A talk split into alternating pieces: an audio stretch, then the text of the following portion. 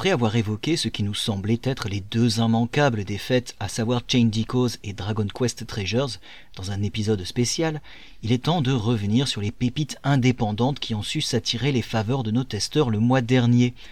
Et ce choix n'a rien d'anodin car avec une soixantaine de jeux testés par mois, ce qui, soit dit en passant, est un record dans le monde de la presse vidéoludique, Nintendo Town tente de faire la lumière sur tous ces titres qui n'en ont pas assez et c'est ainsi que nous mettrons aujourd'hui sous les feux de la rampe le test de The Night Witch par Lordo, celui de Inscription par Larry L, le test de Donut Dodo par Adratos pour finir par celui de River City Girl 2 par Lina Donia. Il est donc maintenant temps de vous accrocher fermement à votre porte-monnaie. C'est parti, jingle. Est-ce que tu... Est-ce que tu te souviens de moi?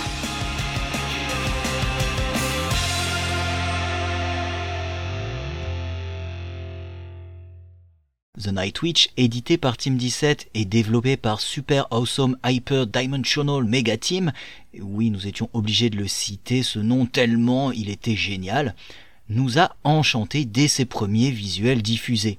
Mélange de shoot'em up et de Metroidvania, il est magnifiquement dessiné à la main. Mais qu'en est-il une fois manette en main? Eh bien, nous vous proposons de prendre votre meilleur chapeau de magicien. C'est parti pour The Night Witch. Si au contraire il y a un mot qui convient, n'est-ce pas, Beurre Hum, oui, il faut le leur dire. Bien. C'est supercalifragilisticexpialidocious. C'est vrai que ce mot trop long est parfaitement atroce, mais faut le dire et vous serez à la page et plus précoce. Supercalifragilisticexpialidocious. Les Night Witches sont un groupe de quatre femmes au pouvoir magique. Ces dernières sont plus puissantes en fonction du lien qu'elles ont envers les gens particulièrement ceux qui les aiment et donc leur peuple. Le jeu commence lors de la dernière grande bataille des Night Witches. Nous dirigeons alors Robin, la chef du groupe, en pleine bataille contre le clan d'Agadai qui lui mise tout sur la technologie. Bien évidemment, Robin et le groupe gagnent, mais pas sans mal, tout le peuple doit alors vivre sous la terre, mais en paix. Une paix éphémère. Nous apprenons qu'en réalité, il n'y avait pas que quatre Night Witches, mais une cinquième était présente, c'est Rain, personnage principal de ce jeu que nous dirigeons. Vivant tranquillement aux côtés de son mari Akai, elle n'avait pas participé à l'ancienne guerre car elle était trop faible et n'avait pas réussi à bien déployer son lien. Mais le clan d'Agadai revient à la charge et les anciennes Night Witches ne sont pas disponibles. C'est alors que Rain décide de prendre à bras le corps cette histoire et de sauver son peuple. L'histoire est globalement plutôt plaisante à suivre grâce notamment à ses personnages attachants et sympathiques. Si l'histoire est plutôt cousue de fil blanc, un ou deux rebondissements peuvent surprendre, mais ne vous attendez quand même pas à l'histoire du siècle. Nous sommes plutôt sur une petite histoire classique mais pas absurde. On adorera suivre Rain et son mari, ainsi que les différents personnages qui vont graviter autour d'eux tour du monde et dans ce va-et-vient, il use d'un mot et l'on se dit c'est un grand magicien. Les ducs et Maharaja prennent le temps de m'écouter. À l'aide d'un simple mot, je fais qu'ils m'invitent à déjeuner. Comme évoqué dans l'introduction, le jeu mélange deux types de gameplay. Le shoot them up, shmup pour les intimes, et le Metroidvania. Nous déplacerons Rain sur les quatre axes, tout l'écran est alors utilisé. Ici, pas de scrolling automatique, on se déplace classiquement dans l'espace disponible. Côté gameplay, une touche pour tirer des boulettes, la petite gâchette, mais deux modes disponibles. Si on appuie sur la touche, alors il y aura un ciblage automatique, sinon on peut viser avec le joystick gauche.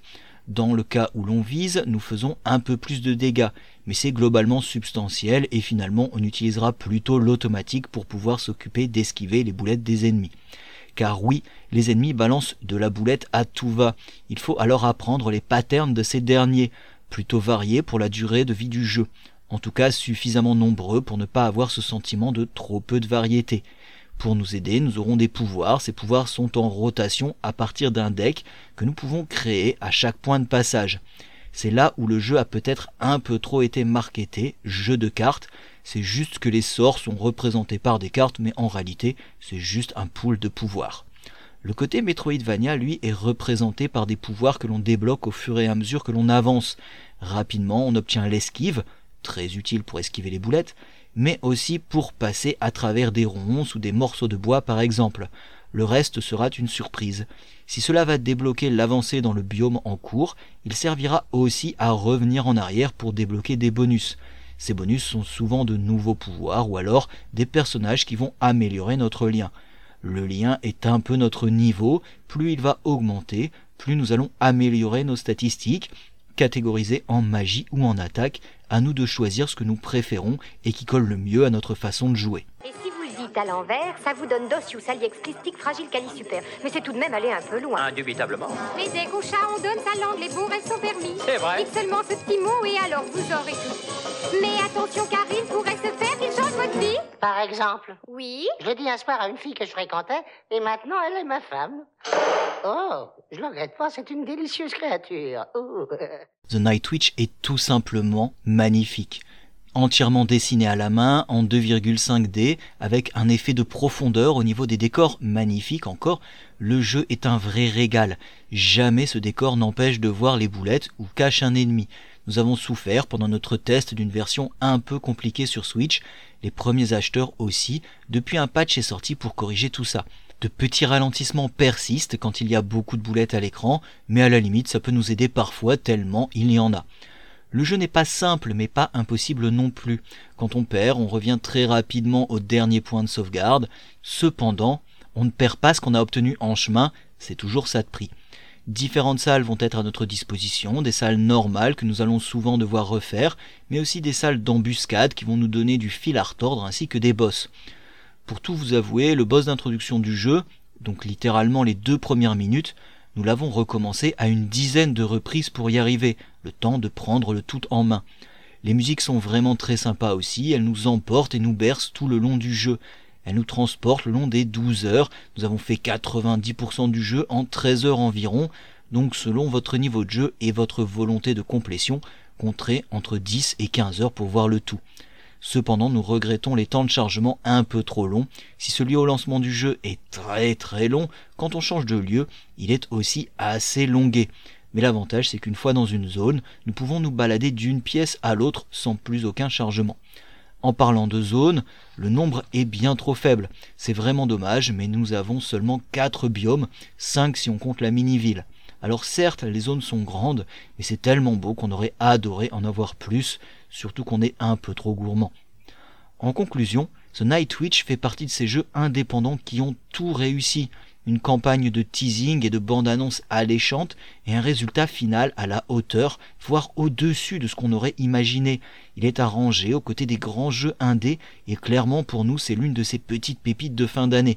On aurait bien évidemment aimé en avoir plus, mais le temps passé dans The Night Witch fut tellement plaisant qu'on a envie de crier partout Prenez The Night Witch et qui mérite donc son 8,3 sur 10.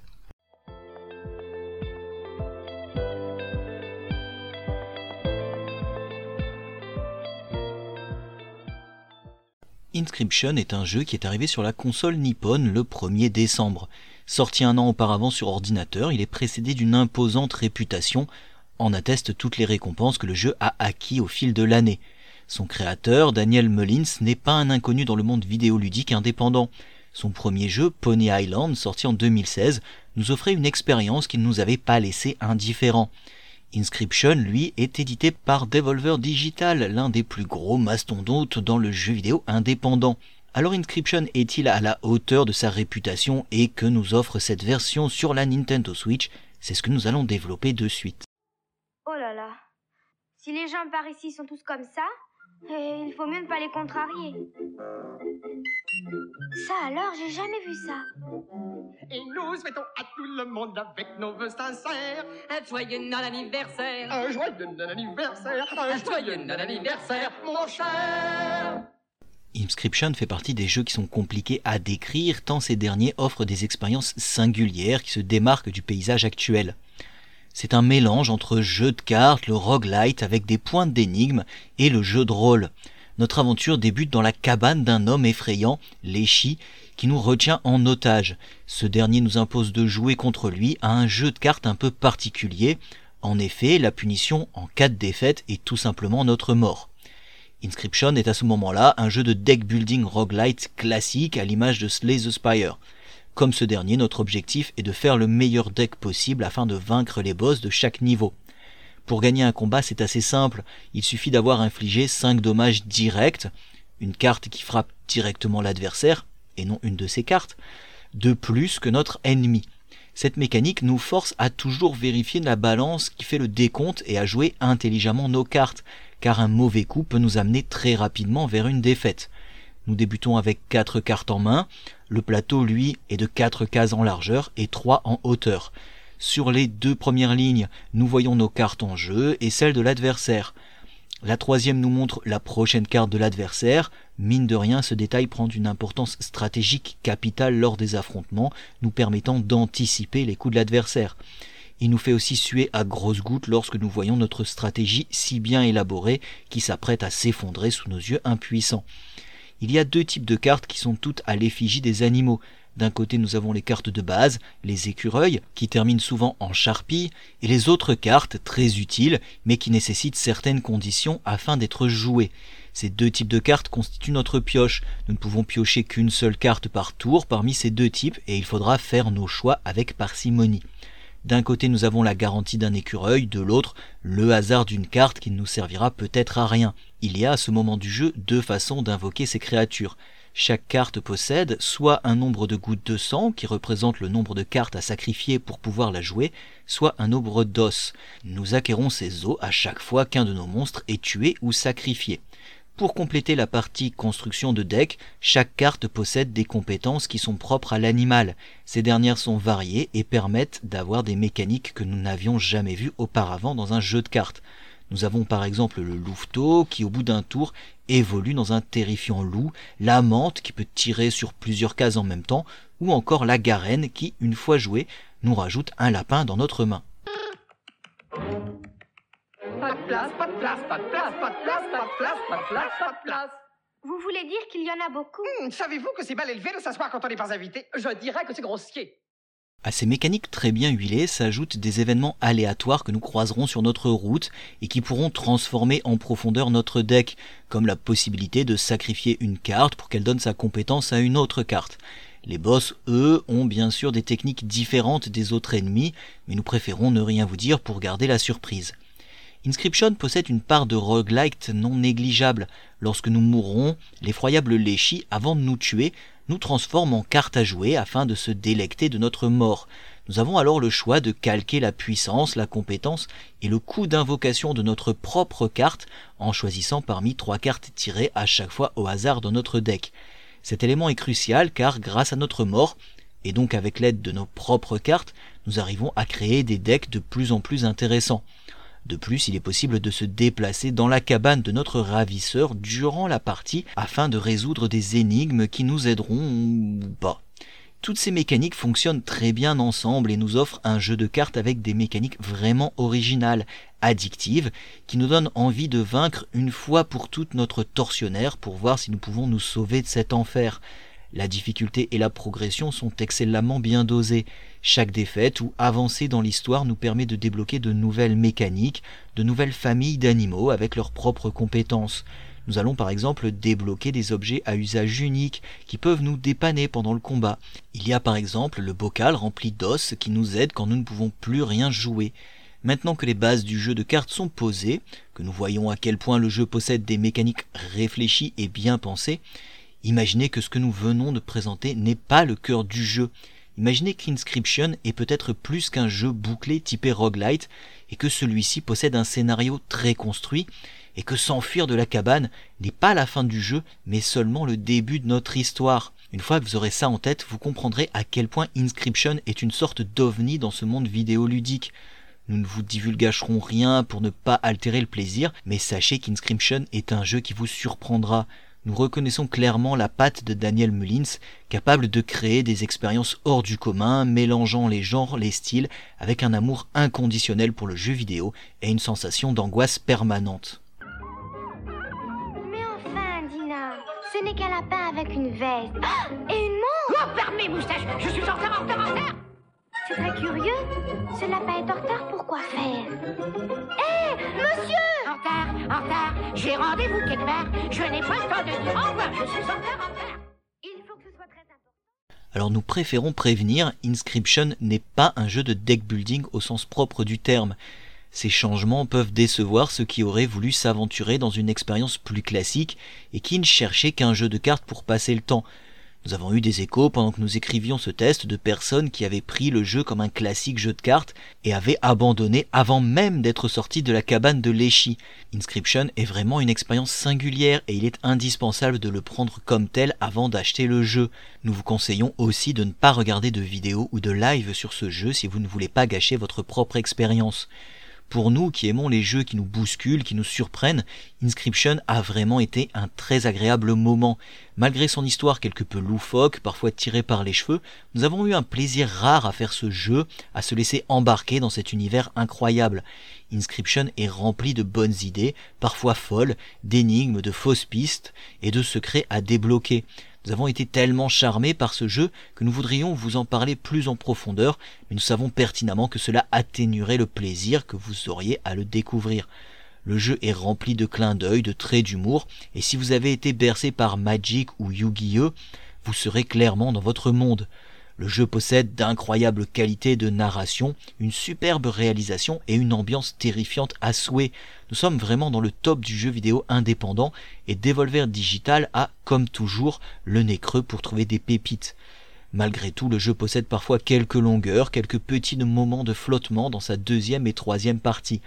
Ces flottements sont malheureusement liés à la structure du jeu en lui-même. En se renouvelant sans cesse dans son gameplay et dans sa forme, Inscription est un jeu certes cohérent, mais dont certaines parties sont inégales.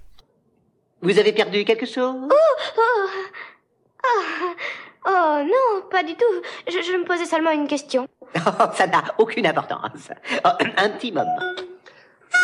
Oh.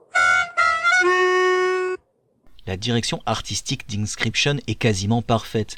Alors que nous sommes parfois fatigués de voir des jeux indépendants qui, par facilité le plus souvent, font du pixel art bas de gamme, nous avons enfin droit à un jeu qui n'a pas les graphismes d'un triple A, mais qui, par sa direction artistique, en impose. Les graphismes ne sont pas beaux, nous ne sommes pas subjugués comme nous avons pu l'être dans Hades ou même dans Kingdom classique. Nous avons des graphismes angoissants qui nous placent directement dans cet univers dérangeant et malsain. La direction artistique, tout en mélangeant les styles, réussit à nous plonger dans l'histoire, à nous la faire vivre encore plus intensément. Pour nous, c'est la preuve d'une direction artistique réussie. La bande son est exceptionnelle. Là encore, ne vous attendez pas à des musiques qui vous hantent comme le terrifiant Jesus Love Yoke de The Binding of Isaac Rebirth ou les douze chansons de Spirit Farer. Nous avons plutôt affaire à un design sonore qui, comme les graphismes, renforce l'ambiance terrifiante d'Inscription. Même dans des moments de repos, la bande-son réussit par exemple à nous faire ressentir le côté malsain de la cabane dans laquelle nous sommes enfermés. Inscription a une durée de vie pas très grande mais de qualité. Pour 20 euros, vous avez une expérience qui se termine en 8 à 10 heures et qui vous propose par ailleurs du contenu post-game. La version sur Nintendo Switch est très agréable, même si l'expérience à la manette est parfois un peu rigide. C'est aussi un grand plaisir de pouvoir continuer notre aventure partout où nous allons et le jeu est aussi agréable en mode docké qu'en portable. La traduction est quasiment parfaite, même si sur certains passages, l'option sous-titres n'est pas la plus évidente à trouver. En conclusion, Inscription est une véritable pépite et un ovni dans le paysage vidéo ludique. Créé par ce fou génial de Daniel Mullins, c'est une expérience singulière qui joue avec les genres, le fond et la forme. Guidé par une direction artistique, un design sonore et un game design de très haut niveau, Inscription est un jeu qui, pour sûr, nous marquera pendant de longues années. Attention cependant, si vous cherchez un jeu d'horreur ou un jeu de cartes plus classique, ce n'est pas fait pour vous. Nous conseillons Inscription à tous les curieux, à tous ceux qui aiment les jeux qui bousculent les codes et les conventions, et bien sûr ceux qui aiment être surpris, car ce sont eux qui pourront profiter de ce jeu qui a reçu l'excellente note de 8,8 sur 10.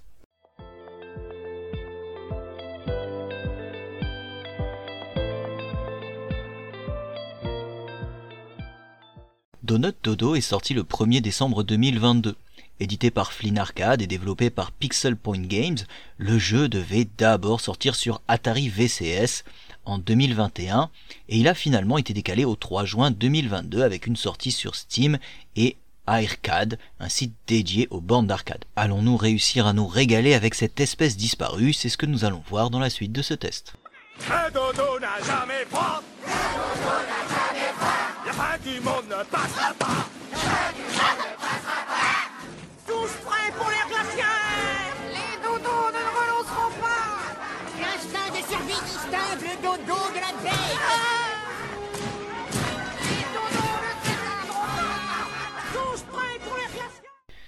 Résumer rapidement la situation, nous sommes un cuisinier et nous souhaitons obtenir le donut du dodo géant rouge. Tels les premiers jeux d'arcade, nous n'aurons pas beaucoup de mouvements possibles puisque nous pourrons seulement sauter et occasionnellement nous accrocher à diverses poutres. Le but de chaque niveau est de récupérer tous les donuts du niveau afin de récupérer le donut géant gardé par le dodo. Nous commencerons le premier niveau avec 3 vies et il suffira de se faire toucher pour perdre l'une de celles-ci. Lorsque nous récupérons notre premier donut dans le niveau, un autre donut brillera à son tour. Si nous récupérons uniquement les donuts brillants, nous obtiendrons plus de points. Obtenir un maximum de points est extrêmement important puisqu'il suffit d'obtenir 15 000 de ces points pour gagner une vie supplémentaire. Pour maximiser nos points, nous devons récupérer les donuts dans l'ordre, obtenir des fruits, tel un Pac-Man, et finir les niveaux le plus rapidement possible nous aurons un timer de 9000 points qui dure 1 minute 30. S'il atteint 0, nous ne perdons pas de vie, mais nous n'aurons pas de points bonus pour obtenir les précieuses vies. Chaque niveau a un level design différent. Nous aurons le premier niveau qui sera intuitif et facile à maîtriser pour comprendre les mécaniques du jeu. Le deuxième introduit un ennemi en plus et il exploite au maximum le fait de passer d'un côté de l'écran à l'autre, ce qui est toujours le cas ensuite dans tous les niveaux. Le troisième est une grande roue où il est obligatoire de passer par celle-ci, ce qui rend difficile les déplacements. Au quatrième niveau, nous nous déplaçons principalement grâce à des cordes tout en évitant les attaques du dodo. Au cinquième et dernier niveau, nous aurons un système d'ascenseur où nous prendrons, par exemple, celui en jaune et nous ressortirons de l'autre côté. Et pareil pour les autres, chaque niveau a sa petite mécanique unique. Les ennemis ne sont pas nombreux, mais ils sont de vrais obstacles, tels la souris qui fait des allers-retours, Stinky des toilettes qui va nous poursuivre de bout en bout, et il est impossible de sauter par-dessus. Il y aura aussi des ballons explosifs, des pics, des boules de feu qui nous gêneront. Nous aurons plusieurs niveaux de difficulté qui augmenteront le nombre d'ennemis, dont Winky, un fantôme à la Pac-Man qui arrivera à gauche ou à droite tout en volant de haut en bas. Pour finir, nous avons le dodo qui sera présent dans tous les niveaux, qui balancera des boules de feu par sa bouche et un autre de ses orifices naturels. Enfin, dans certains niveaux, il aura droit à des objets avec lesquels il pourra interagir pour changer encore ses patterns d'attaque. Si vous n'avez pas été assez intelligent pour assurer votre avenir, alors malheur à vous Malheur à vous Malheur à vous Ne vous approchez pas de moi. Ah, Oh non Non Attrapez le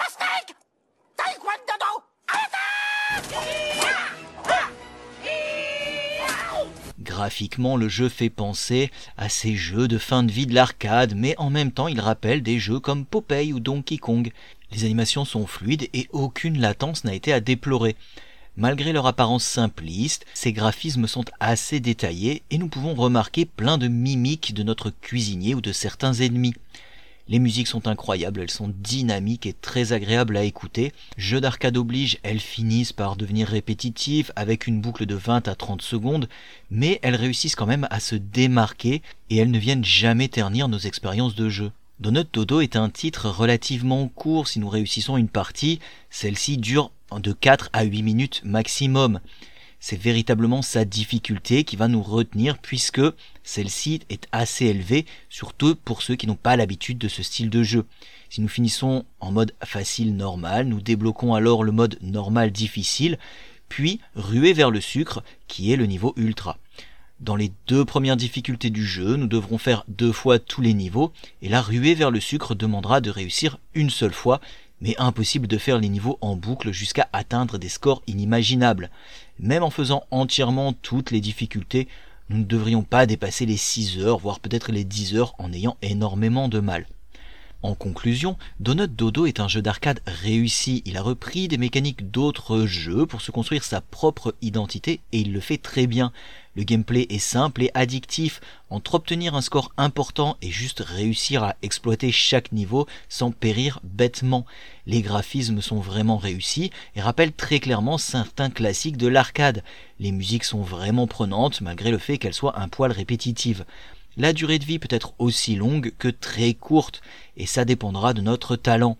Le jeu ne coûte que 5 euros et il réussit à proposer une expérience d'arcade vraiment honorable. Si vous cherchez un peu de nostalgie, Donut Dodo sera le jeu à prendre et pour toutes ces raisons, il mérite son très bon 8,3 sur 10.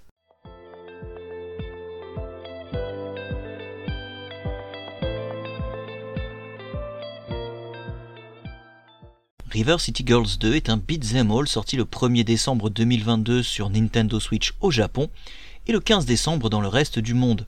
Développé et édité par WayForward Technologies en partenariat avec Limited Run Games et Arc System Works, le jeu nous replonge dans l'ambiance de River City aux côtés de nos ados bagarreuses. Préparez vos meilleures armes, sortez les gants, on se replonge dans la violence et l'humour.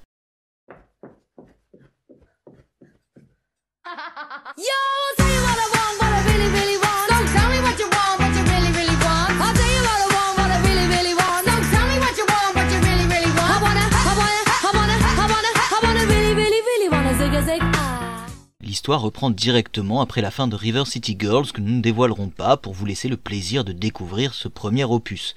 Nous y voyons Sabuko, accompagné par son frère, Ken, rendre visite à son père, Sabu, qui n'est pas content qu'elle se soit faite rétamer par deux ados. Il décide de s'échapper de prison pour reformer le Sanwakai, le plus grand gang de Yakuza de la ville. Puis nous voyons nos deux héroïnes, Kiyoko et Misako, arriver en retard en cours et se faire virer de l'école par Ken, étant donné que les Yakuza ont déjà repris le contrôle de la ville. Elles décident de passer le temps chez Kiyoko pour manger et jouer aux jeux vidéo. Deux mois plus tard, leur situation n'a pas changé, toujours vautrées sur le canapé à geeker, mais elles apprennent que la suite de leur jeu favori vient de sortir et décident de sortir au centre commercial pour l'acheter. Néanmoins, les Yakuza sont prêts à leur rendre la vie dure, donc va falloir cogner pour y arriver.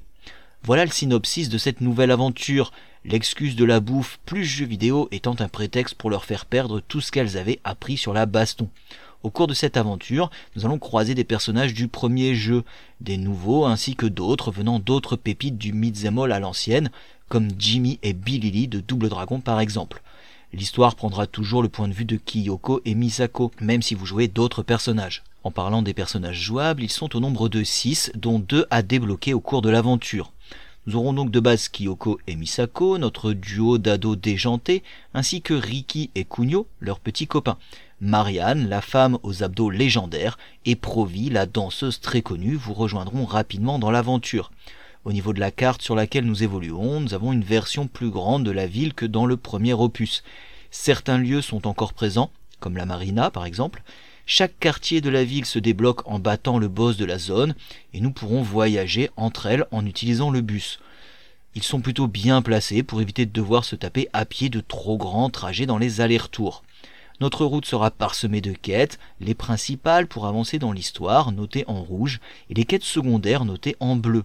Ces quêtes secondaires seront plus ou moins longues à faire, mais peuvent rapporter beaucoup sur le plan de l'expérience, de l'argent ou des accessoires.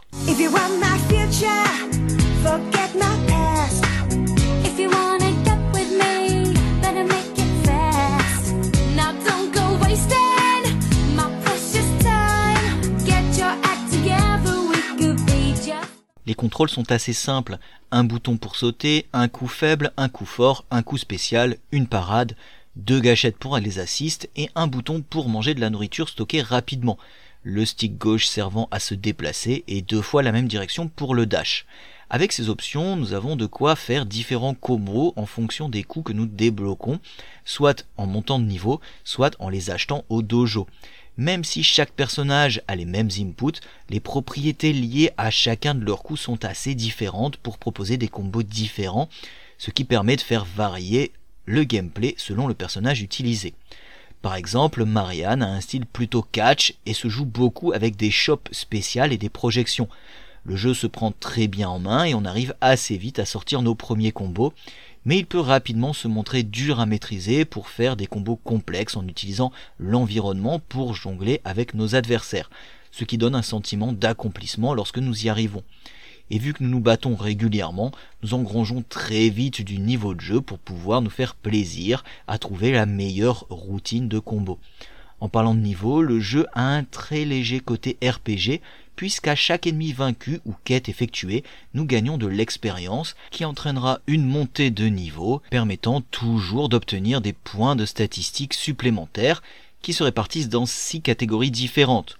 L'endurance boostant notre défense, l'attaque pour les dégâts un manu, arme pour les dégâts armés, agilité pour notre vitesse, chance pour les coups critiques et gagner plus d'argent au sol et le spécial pour les dégâts des attaques spéciales et la recharge de la jauge de coup spécial. Nous aurons plusieurs barres à gérer. La barre de vie, si elle tombe à zéro, c'est fin de partie. La barre de spécial se rechargeant en tatanant l'adversaire et nous permettant de déclencher des coups spéciaux.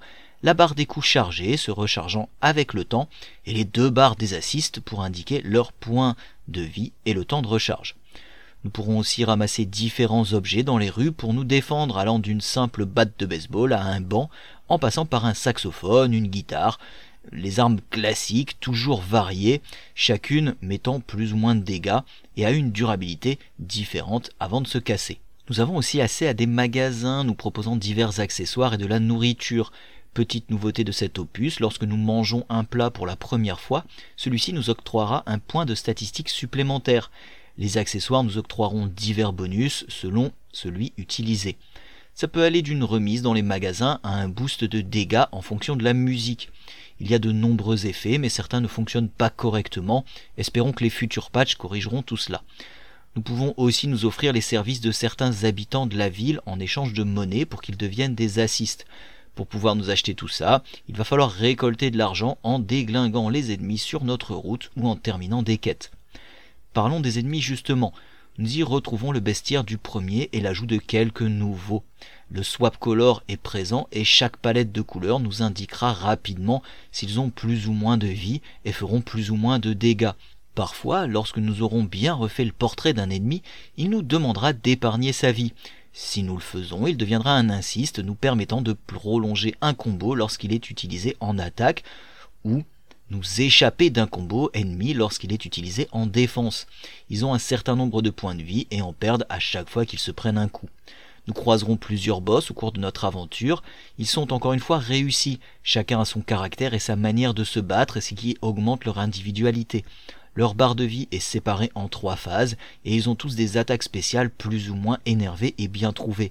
Ces combats sont toujours l'occasion de moments cocasses, comme par exemple être dans un show culinaire avec les fameuses intermittences face caméra où les invités disent ce qu'ils pensent du plat. Dans chaque quartier, nous trouverons une planque. Celle-ci nous permettra de stocker de la nourriture dans un coffre ainsi que de changer de personnage instantanément. Nous pourrons aussi changer la musique jouée dans la planque en mettant un coup dans la radio. Les persos que nous ne jouons pas gagneront quand même de l'expérience en fonction des quêtes que nous avons accomplies, donc pas d'inquiétude à ce sujet.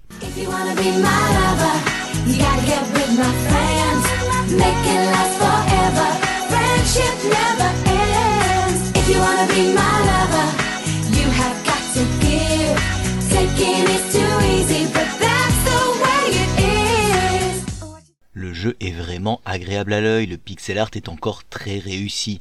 Nous voyons toujours ce qui se passe à l'écran, même quand ça explose de partout. Quant aux différentes cinématiques, on retrouve cette impression de lire un manga où les bulles s'ajoutent aux images selon les commentaires de nos protagonistes, quand les boss nous racontent leurs histoires et pourquoi ils sont méchants. Sinon, les dialogues se font pendant le jeu avec Kyoko et Misako racontant leur vie ou en plan fixe. Les musiques de Megan McDuffie sont encore des pépites. Il y a plus de parties chantées, toujours en rapport avec la situation lorsque nous l'entendons pour la première fois.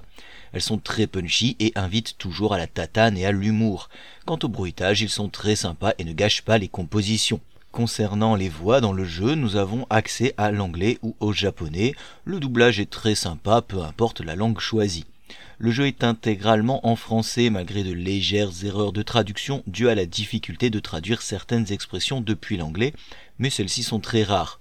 Le jeu reste fluide même lorsqu'il y a du bordel à l'écran, les temps de chargement, quand on passe d'une zone à une autre sont plutôt rapides, seul celui qui lance le jeu est un peu long.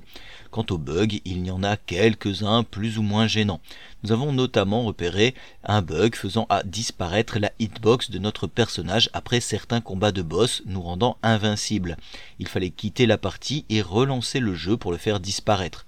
D'autres bugs peuvent se présenter quand les ennemis nous chopent, ils nous laissent traîner au sol indéfiniment sans nous faire perdre de vie et s'arrêtent lorsqu'un autre ennemi vient nous mettre une claque. Précisons toutefois qu'un patch est venu corriger le tir et que de nombreux de ces bugs ont disparu et que nous pouvons désormais profiter de River City Girls 2 en coopération que ce soit en local, en online ou en crossplay.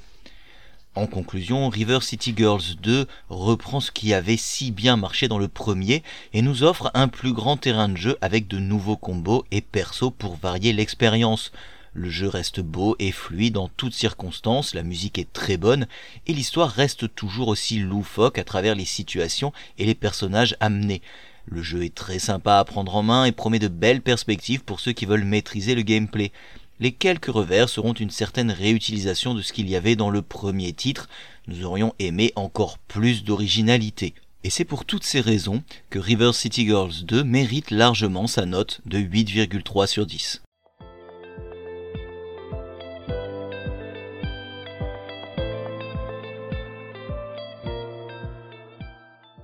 Et c'est avec ce dernier podcast consacré au coup de cœur de la rédaction que nous mettons un terme à cette formidable année 2022.